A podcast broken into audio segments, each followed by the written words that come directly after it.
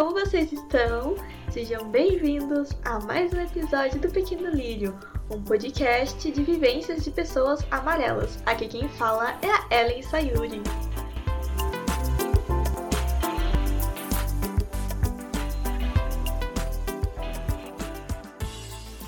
No episódio de hoje teremos a participação da Renata. Oi, tudo bem?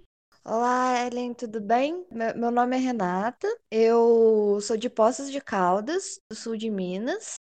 Eu sou descendente de chineses, né? Meu- meus pais, é, pai e mãe são chineses. E eu sou professora de português, fugindo bem do, do estereótipo do asiático, né? Eu sou professora de português, não de matemática. Sou uma, uma asiática da- das humanas. Ai, então somos duas que fugimos do estereótipo, que eu também sou de humanas.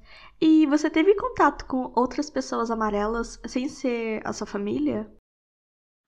É, eu tive contato com pessoas amarelas, sim, mas foram bem poucas, sabe? Eu cresci fora de comunidade amarela, então meio que o meu contato foi assim com é, é, proporcional, né? Demografia, 3% da população. A família da minha mãe é de São Paulo e a família do meu pai é de Itajubá, que é outra cidade aqui de Minas. Então, quando eles casaram, deu, deu a louca assim no meu pai que ele não queria morar nem em São Paulo e nem em Itajubá. Então, eles vieram para Poços de Caldas, que é um lugar que ele conheceu jogando tênis de mesa e se estabeleceram aqui meio que sozinhos. assim. Então, eles se integraram muito bem com o pessoal daqui de Poços de Caldas e bem quando Poços de Caldas era bem menor do que é hoje, né? Então, o convívio deles, assim, foi principalmente com brasileiros e, consequentemente, o meu também, né?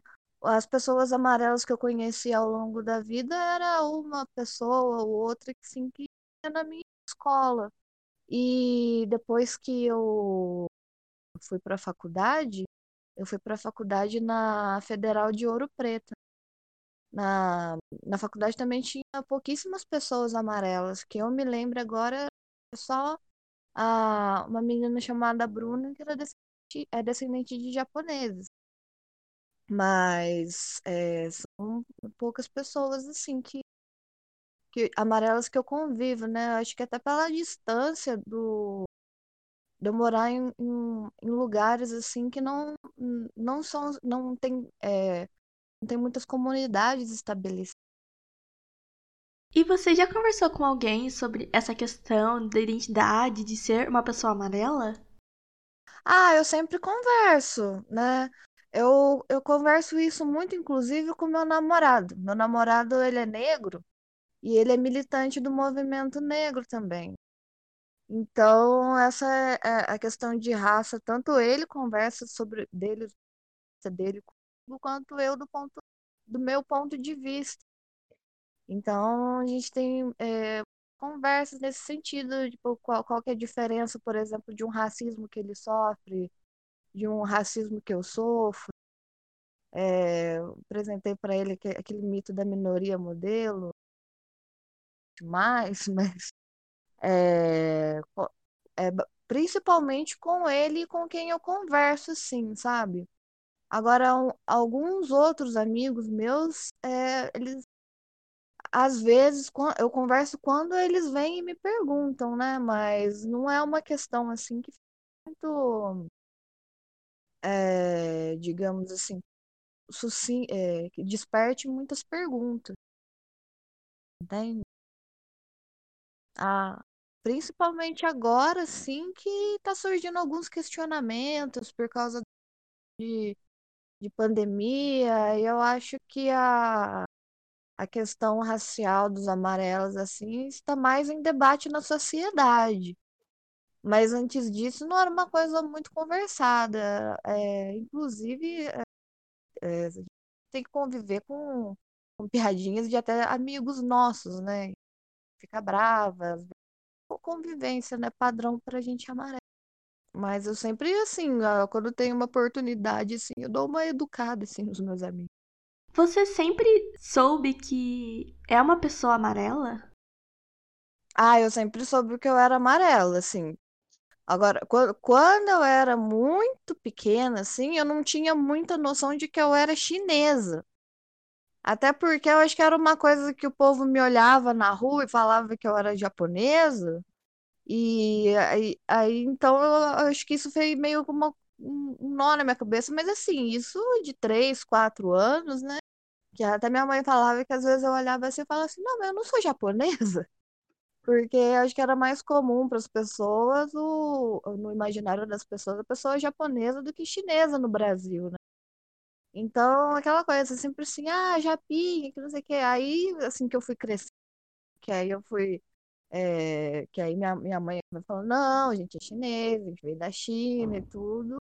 Aí que eu fui me entender como chinesa, mas, é, mas amarela sempre, né? Isso é uma coisa que as pessoas sempre estão olhando para você, estão sempre falando que você, que você é uma pessoa ama- não amarela, mas no caso, na boca das pessoas, japinha. Sempre soube que eu era diferente, né?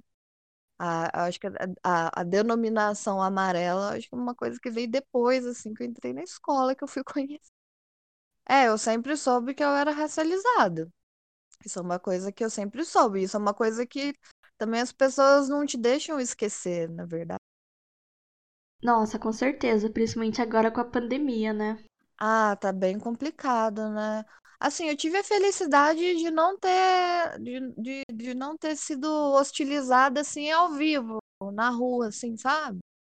Mas arrumei muita briga na internet por causa dessas coisas, de comentário xenofóbico, de comentário racista. Então, assim, é uma coisa que cresceu muito e as, as pessoas, eh, se antes elas já se sentiam legitimadas de fazer essas coisas, agora elas estão se sentindo mais legitimadas sabe? É, um, é uma coisa, parece que é um, assim, é, é o tipo de, de preconceito que pode, porque a gente é amarelo, a gente não é um, um grupo, é um grupo que tá meio que ali no, numa, numa área cinza ali, né, de, de preconceito, então eu acho que pode. Isso, assim, acentuou demais. Seja em piadinha ou seja em discurso de ódio mesmo. Outro dia eu arrumei uma briga muito grande com numa página do Facebook que acho que, de, que é de coisa de piada. Aí postaram uma coisa de, de chineses que estão fazendo vídeo dos animais comendo em excesso. Aí você já tem uma noção da base. do- Mas eram umas coisas assim. É... Ah, por que que não joga uma bomba atômica na China? Errou a bomba atômica, ao invés de ser no Japão, tinha que ser na China. Esse tipo de coisa, né? Aí e, e as pessoas falam isso com uma com um sentimento de legitimidade que eu fico realmente impressionado. Credo, que horror! Gente. Não, é um negócio absurdo essa naturalidade de fazer essas piadas, entre aspas, né? Tipo, com assuntos super sérios. Nossa, um total desrespeito. Então, e sempre fica com aquela aquela roupinha de piada, né? Meio que assim, tipo, não tem problema você falar, é piada. Ah, se você reclama, é, você tá muito dodói, né? Mas, gente, você tá, assim, abertamente numa rede pública de comunicação pregando o genocídio de um povo inteiro, né? Não sei se o povo tem, as pessoas têm noção. É, a gente tá vivendo uma ascensão de fascismo a, a olhos vistos. Pois é. Então, e, e não é porque. é, então, e não é porque a gente é amarelo que a gente vai ficar imune a esse, esse, esse fascismo, né? Porque acho, acho que aqui no, no Brasil também é uma questão que assim, eu fico realmente bem. Mas me deixa meio mal, assim, pensando. né? Mas essa questão do, do- desse mito da minoria modelo aqui no Brasil é muito. É muito forte, né? Então, assim, em geral, enxerga a gente amarela como a minoria que deu certo. E isso também é muito forte dentro da- da- das comunidades asiáticas. Então, você vê, assim, pessoal, comunidade amarela que é bem abastada financeiramente, que está bem inserida na sociedade tudo, não acha que vai ser alvo desse fascismo, né? Não acha que vai ser, acha que tá, que faz parte, né, da, da da, da, da, do estereótipo hegemônico, do povo hegemônico, mas não, né? É, basta um, um, basta um vírus, né, para isso mudar, né? Pra, pra... Mas as pessoas não, meio que não, não percebem o lugar que elas estão nessa dinâmica racial toda. Então, assim, nossa, um trabalho muito constante de ficar é, de, de educar as pessoas dentro da nossa comunidade em questão de tipo, racismo antinegro, questão de feminismo. É, são questões que, assim, que eu vejo que dentro das comunidades amarelas ainda engatinham muito, sabe? Eu super concordo com você, é bem complicado. E como muita gente, tipo, acha que asiática é tudo igual, então acaba sobrando para todas as pessoas amarelas. E assim, Óbvio que para quem é chinês ou descendente de chineses tá sendo bem pior, mas assim, agora acho que é o momento pra gente se unir, sabe? Pra gente unir as nossas forças e tentar fazer alguma coisa. É, pior. Sim, mas é, é o que eu tava falando, eu tava falando pro meu namorado esses dias, né? Que realmente sobrou para todo mundo, né? Por exemplo, uma pessoa na rua que quer ser preconceituosa com alguém, que quer descarregar algum ódio, alguma questão e vai olhar para uma pessoa japonesa na rua, não vai fazer distinção se ela é chinesa ou se ela é japonesa, né? Para ela vai ser algum, alguma coisa da China que ela tem ela se sente no, no dever de legitimado de atacar a pessoa por causa do. Então, eu até cheguei a ver uma menina no Twitter com. A menina tinha descendência japonesa, que acho que no carnaval ela levou uma cuspida por causa de falando que ela estava levando vírus pro, pro Brasil, não é descendente de chinesa. A situação tá bem complicada mesmo, infelizmente. E mudando de assunto, você teve alguma relação com a cultura chinesa? Ah, então, é, eu tenho a principal relação que eu tenho com a cultura chinesa é a comida. Ah, e essa é uma coisa que eu tava falando pro meu namorado, né? Que meu namorado ele tá conhecendo muitos pratos, muitas comidas com, comigo, né? Que ele não conhecia antes. Até, e, e muitas coisas ele gostou muito, né? Falar, ah, coisa muito gostosa. E a coisa que eu falei para ele, minha família leva comida muito a sério. E é verdade, né? Ele leva comida muito a sério. É, não só chinesa, como brasileira, tudo assim. A minha família, a família de comerciantes então, meu, meus pais fizeram o típico movimento de, de famílias asiáticas mesmo. Eles abriram uma pastelaria aqui em Poços, que depois virou restaurante. Então, eles sempre trabalharam com comida, de, de fazer salgado, pastel, depois é, feijoada. Minha mãe sabe fazer de tudo. Assim. E a comida, assim, minha mãe sempre fez, é, não só a comida do Brasil, mas também os pratos é, da China, né? E é até interessante, assim, né? Porque o, o idioma na minha família é uma coisa que, assim, tá, é, meio que se deu uma perdida, assim, pelo menos na minha família, que não, não conviveu tanto com os meus avós, porque a gente mudou de, de cidade. E então, assim, e minha mãe, ela ela veio da China, minha mãe e meu pai, eles vieram da China quando eles eram bem crianças, sabe? Então, o idioma, é, meio que ele substitui o idioma materno pelo do chinês do, do cantonês, no caso, né, do português. Então, hoje em dia, minha mãe, meu pai, infelizmente, né, mas falar da minha mãe, minha mãe é. Ela fala hoje em dia português muito melhor do que o, o chinês, né? Mas, assim, é, mas voltando à questão da comida, né? A, a questão do idioma a, deu uma perdida, mas a questão da comida não, né?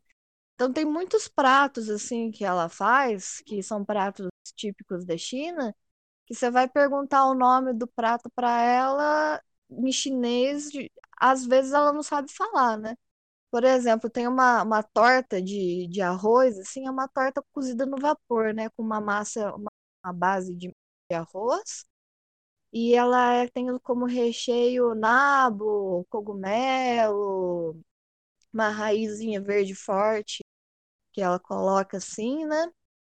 Aí eu falo assim, mãe, como é que chama essa, essa torta aqui? Aí ela fala assim, torta de nabo. Aí tem um amigo meu que, que foi visitar a gente, né? No dia que no dia ela tinha feito essa torta assim, ele gostou muito, ele, mas como é que chama isso aqui, minha mãe? Torta de nabo. Ah, tem, tem um outro arroz também que ela faz assim, né? Que, é, que ela faz com aquele arroz glutinoso, né? Que acho que no Japão o pessoal chama de arroz moti, né? Uhum. É um arroz que é cheio de coisa, assim. É um, um arroz que aí ela coloca um, uma linguiça chinesa, um shiitake, um molho de ostra, assim. Um negócio bem, bem típico mesmo. E aí você fala, ah, mas como é que chama esse arroz? Aí ela fala, ah, chama arroz de grude. Que é porque ele é grudadinho, né? Ele é glutinoso. Aí, tipo, na minha família todo mundo fica chamando assim. Eu, meus irmãos, meus sobrinhos, né? E todo mundo gosta muito desse prato e chama arroz de grude. Mas, assim, uma coisa muito legal que, que, que a gente. Que, que minha mãe fez também essas, essas para trás foi aquela pamonha de arroz. Que é uma pamonha que é, que é só que ela é feita com arroz glutinoso também, né? Ela é, ela é recheadinha com ovo que é salgado. Ele, é um ovo que ele passa por um processo de passar algumas semanas na salmoura com uma linguiça chinesa também, um pedaço de porco, né? Isso era uma coisa que eu comia assim desde a infância. E que era minha avó que fazia, e depois, esses tempos atrás, é, a minha sobrinha trouxe de São Paulo a folha para fazer a pamonha e ela fez, né? Aí é muito interessante essa questão porque a, a, a essa comida chega para mim, mas eu, até então antes de eu ter acesso à internet, de, de ter um processo de globalização, tudo, eu não sabia muito bem a história dessa pamonha. Depois que eu fui ver, né, pesquisar mais sobre cultura chinesa, é, até a, por causa de, uma, de uma celebridade chinesa que eu gosto muito, a Liz Ki, né, eu fui ver que essa pamonha é tradicional de um festival, né, que é o Festival do Barco do Dragão. Então, assim, você tem muitas reminiscências, né, da, da cultura que, querendo ou não, chega até a gente, né? Mas não chega, assim, de uma forma tão grande quanto, por exemplo, pessoas de imigração re- mais recente do que da minha família, né? Nossa, eu nunca comi nenhum desses pratos, mas fiquei com vontade de experimentar, sabe? Ai, parece muito gostoso. Ah, é, é ótimo, assim, na- na- acho que na Liberdade você encontra bastante dessas coisas, ou pelo menos os ingredientes, né, para para fazer, né? A minha família, a, a gente ainda tem parentes em São Paulo, então vira e mexe a gente vai fazer um rolezinho na Liberdade. Aí tem os restaurantes que a gente gosta, que, que, de, que, que, que servem, né, muitas comidas é, bem tradicionais, assim. E também tem uma, uma vendinha que tem muitos anos, bem lá na Pracinha da Liberdade, a, a Tovar, ou, ou Tower, né? Eu não sei exatamente como é que pronuncia, minha mãe pronuncia Tovar, mas é uma coisa assim, que tudo quando é produto de oriental, de China, assim, você, você encontra lá. Uma, uma mercearia que desde que eu, que eu era criança, ela existe. É, agora, agora ela tem até Instagram, muito bacana. Eu fico, às vezes eu fico fuçando no Instagram deles. E eles ficam apresentando os produtos. Qual é o seu prato favorito chinês? Ah, eu, eu sou muito ruim de, de escolher coisa favorita, assim, sabe? Eu não consigo pensar, por exemplo, em banda favorita, filme favorito, porque eu gosto de muitos, eu não consigo colocar muito numa hierarquia, né? Mas assim, se fosse falar, por exemplo, eu tenho uma memória afetiva muito grande com esses pratos que minha mãe faz pra, pra gente, né? Da, desse arroz de grude, né? que eu, até hoje eu fico perguntando pra ela, ela não sabe o nome. É uma, umas coisas assim, tipo, bem que eu, eu, eu só comi assim na minha família mesmo, sabe? Umas memórias afetivas bem, bem intensas. Comida carrega muita cultura, né? Acho que é tudo, tudo começa na comida e meio termina na comida. Bacana. Acho que até por isso, né, uma das razões que eu falei pra você anteriormente, que a, a minha família toda leva comida muito a sério. Você sabe cozinhar algum prato? Ah, eu, eu cozinho, sim. Eu cozinho, né, vou tentando é, fazer de acordo com as minhas habilidades, né? Eu não, eu não, eu não cozinho assim no nível da minha mãe. Minha mãe é uma cozinheira excepcional, assim, né? Todo mundo que vai na minha casa fica irritado, né? Mas eu tento também. Aí eu sei fazer, não, yakisoba. Ah, outro dia eu fiquei muito orgulhosa de mim mesmo, porque eu consegui fazer aquele baozi, é aquele pãozinho cozido no vapor recheado, sabe? Então, então, aí eu fiquei assim, nossa, aí eu consegui, eu falei assim, ah, eu vou fazer, eu vou tentar fazer. Aí eu fiz, eu consegui, eu fiquei tão orgulhosa. Aí meu próximo passo vai ser eu tentar, você eu, eu tentar fazer guiosa. É um pouquinho mais. Mas assim, aquela- hoje em dia fica um pouquinho mais fácil, né? Que você encontra as receitas na internet, você fazer, adaptar, né? Eu, eu, eu gosto da cozinha, assim, algumas coisas eu sei fazer. Tem alguma receita na sua família que vai passando de geração pra geração? Ah, então, essa, é, esse arroz de grude que eu falei pra você é uma das, dessas receitas, assim, sabe? E essa torta de, de nabo, e às vezes minha mãe faz de inhame.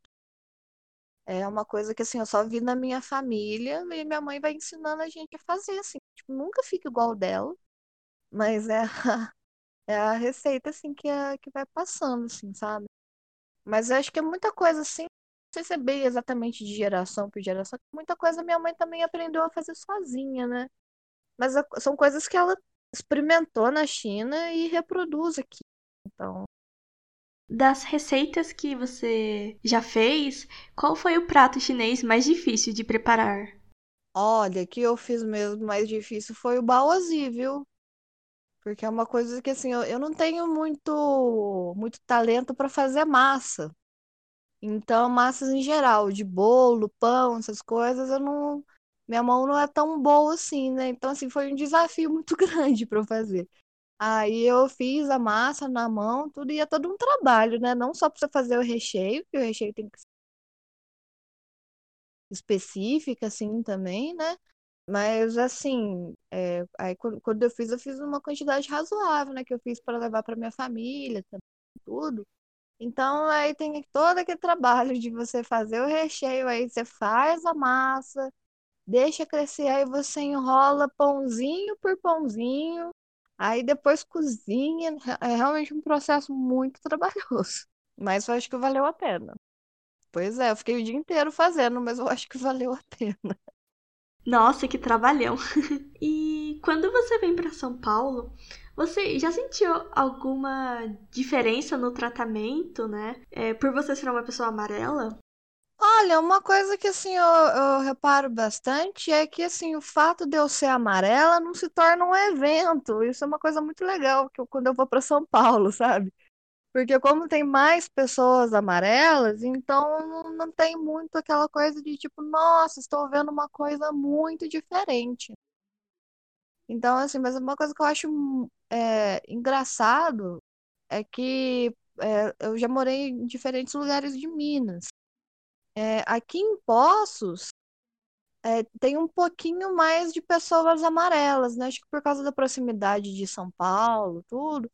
Então, assim, ainda tem aquela, aquela pessoa sem graça que vai virar pra mim e falar assim: ah, nunca fiquei com uma japonesa, ai, que não sei o quê, que vai fazer alguma piadinha.